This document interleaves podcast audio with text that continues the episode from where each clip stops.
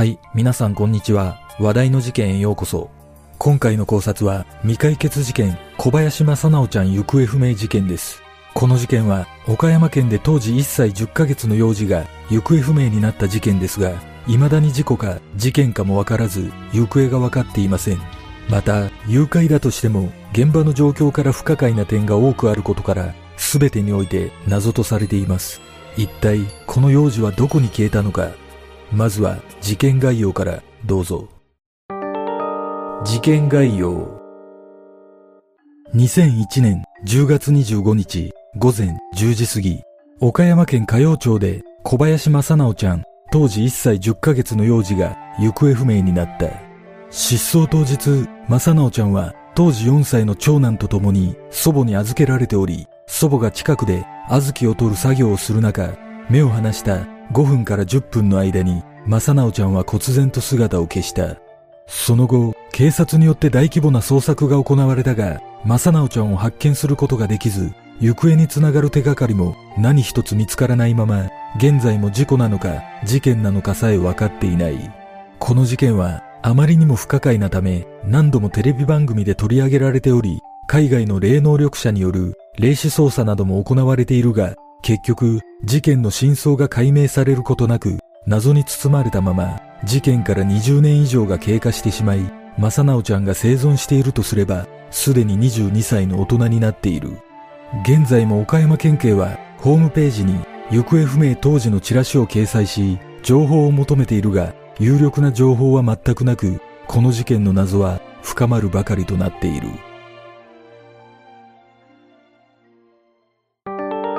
事件の経緯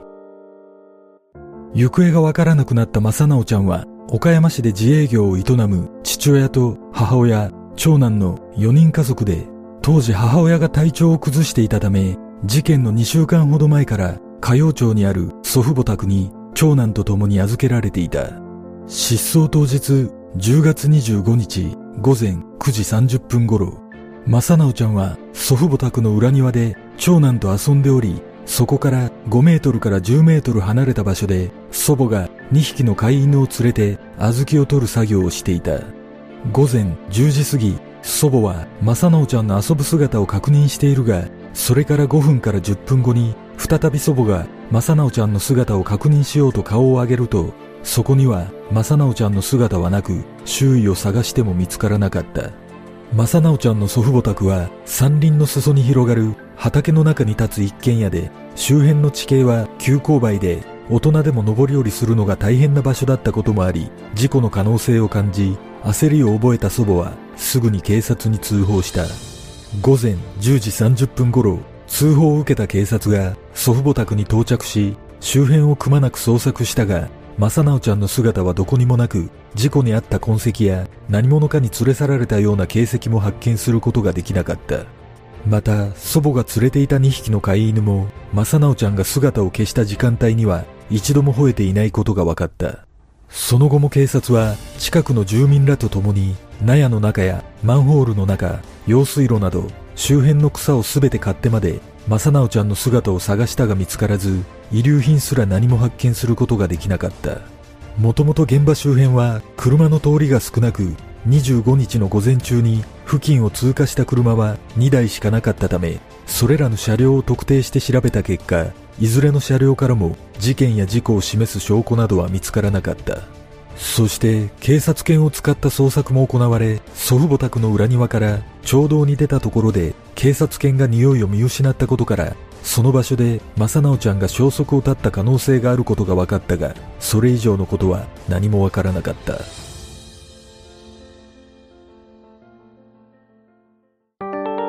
正直ちゃんの特徴小林正直ちゃんは失踪当時1歳10ヶ月で身長83.5センチ、体重14キロでまだよちよち歩きだったとされ、性格は人懐っこく動物が好きだったという。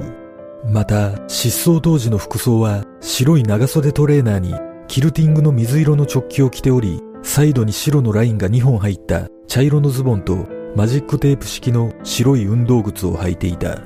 岡山県警のホームページには当時作成されたチラシが掲載されているが、生存していれば現在22歳になっているため、大人になった顔の印象などはかなり変わっていると思われ、顔のほくろなど大人になっても変わらない特徴が写真からは伺えないことからも、このような場合、似顔絵予想などを掲載した方がいいのではないかと指摘する声がある。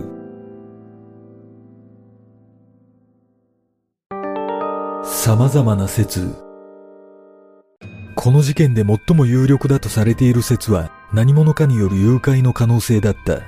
この説の根拠は祖父母宅の裏庭から町道に出たところで警察犬が正直ちゃんの匂いを見失っているためそこで車に乗せられたのではないかというものだった。正直ちゃんは当時まだよちよち歩きで足元がおぼつかないためそう遠くへは行けないはずとの見方もありこの説の可能性が最も高いとされている。しかし、一方で、よちよち歩きの頃は自分で何かをやりたいという欲求と好奇心が芽生えてきて、行きたいところへどんどん歩いていってしまうため、事故の可能性は捨てきれないとの見方もある。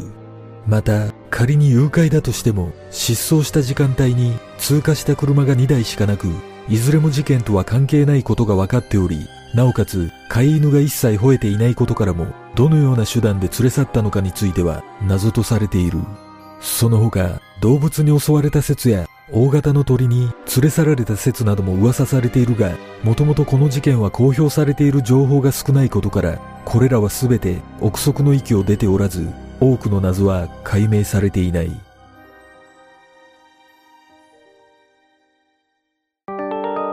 類似事件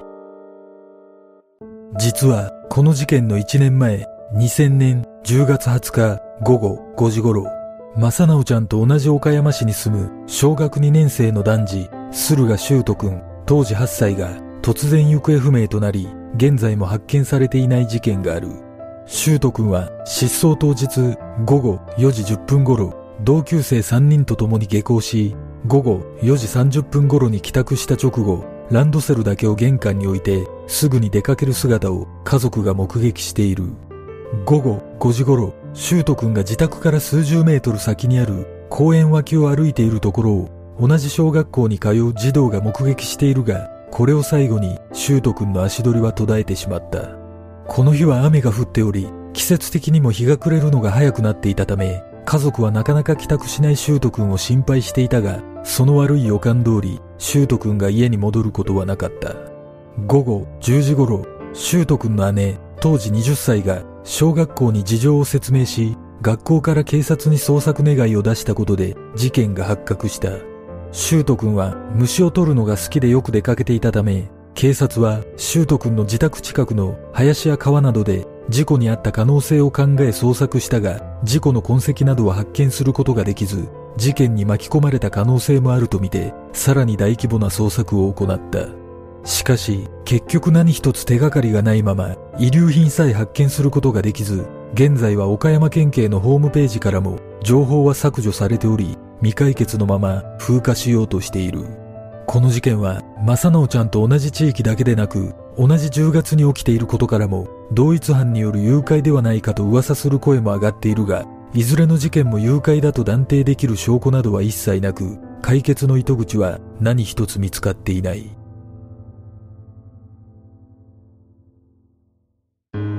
事件の真相とは？この失踪事件はまだ1歳10ヶ月という幼い子供が何一つ痕跡を残さず消えたことからも間違いなく人為的な手が加わっているとの見方が強く誘拐を指摘する声が多く上がっている。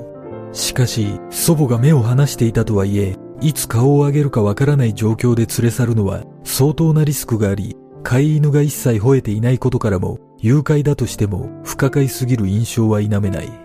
実は全国を対象にした行方不明者の統計によると9歳以下の子供に限定した数は2020年が1055人となっており過去5年間では1100人から1200人台を推移している。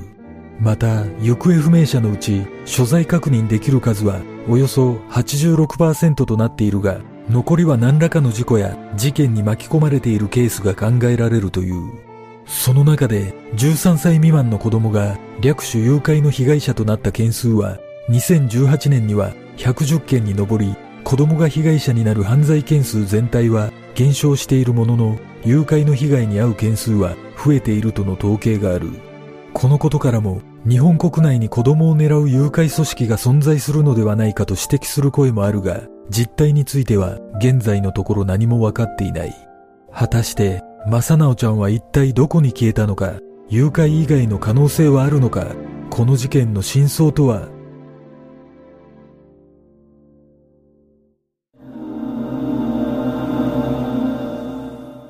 この事件で一つ疑問に感じることは、正直ちゃんが失踪した時間帯になぜ2台しか車が通っていないと断定できたのかということです。現場となった祖父母宅は周りを山林で囲まれており、防犯カメラなどが設置されている場所はないと思われるため、どのような情報から現場を通った車を特定したのか疑問に感じます。警察犬が町道に出たところで、正直ちゃんの匂いを見失っていることから推測すると、やはりその辺りで車に乗せられたと考えるのが一番自然ではないでしょうか。だとすれば、警察が調べた2台の車以外に把握できていない車が通っていた可能性が考えられます。この事件は、正直ちゃんが2週間ほど前から祖父母宅に滞在していたため、計画的な誘拐だとする見方もありますが、祖母が目を離していなければ起きていないことを考えると、偶発的要素が強いため、計画的な誘拐とするには少し強引さを感じます。考えられる事例としては、正直ちゃんが町道に出た瞬間、車にひかれてしまい、事故を隠蔽するために連れ去られたと考えるのが最も矛盾がないような気がします。事故などの痕跡はなかったとの情報がありますが、大人でも時速60キロの車にはねられた場合、30メートルほど飛ばされるという事例があるため、1歳10ヶ月の正直ちゃんであれば、車のスピードによってはかなり遠くまで飛ばされることが考えられます。もしかしたら、警察が捜索していない想定外の場所に事故の痕跡が残っていたのかもしれません。この事件は失踪時の詳細な情報がなく、現場の状況がつかみにくいですが、私が気になることは、長男の話が全く出ていないということです。情報が公表されていないだけなのかもしれませんが、正直ちゃんは長男と裏庭で遊んでいたとされているため、たとえ4歳であろうと、正直ちゃんの行方につながる何かしらのヒントを聞き出すことはできたのではないでしょうか。この事件は誘拐の可能性が高いとされ、その根拠に警察犬が匂いを追えなかったことが挙げられていますが、他の失踪事件でも同様に警察犬の動きを過信することによって事件の本質を見失っている部分があるような気がします。例えば、祖母が目を離していた時間が5分から10分とかなり曖昧なことからも思ったよりも長い時間放置していたとすれば、予想以上に離れた距離まで正直ちゃんが移動していた可能性も考えられるため、まさかと思うような意外な場所で身動きが取れなくなったと考えることもできます。正直ちゃんは動物が好きだったという情報があるため、もしかしたら何かしらの小動物を見つけ、後を追うように森の中などに入っていったのかもしれません。仮に誘拐ではないとすれば、祖母が連れていた2匹の飼い犬が吠えなかったことも納得できます。ただ、このような迷子による失踪の場合、残念ながら、正直ちゃんが生存している可能性はなくなってしまいます。もちろんこれらは私の想像であり、誘拐説を否定するものではありませんが、もしかしたら早い段階で誘拐の線を強めてしまったことで捜索しきれていない場所があったのかもしれません。皆さんはどんな考察をするでしょうか？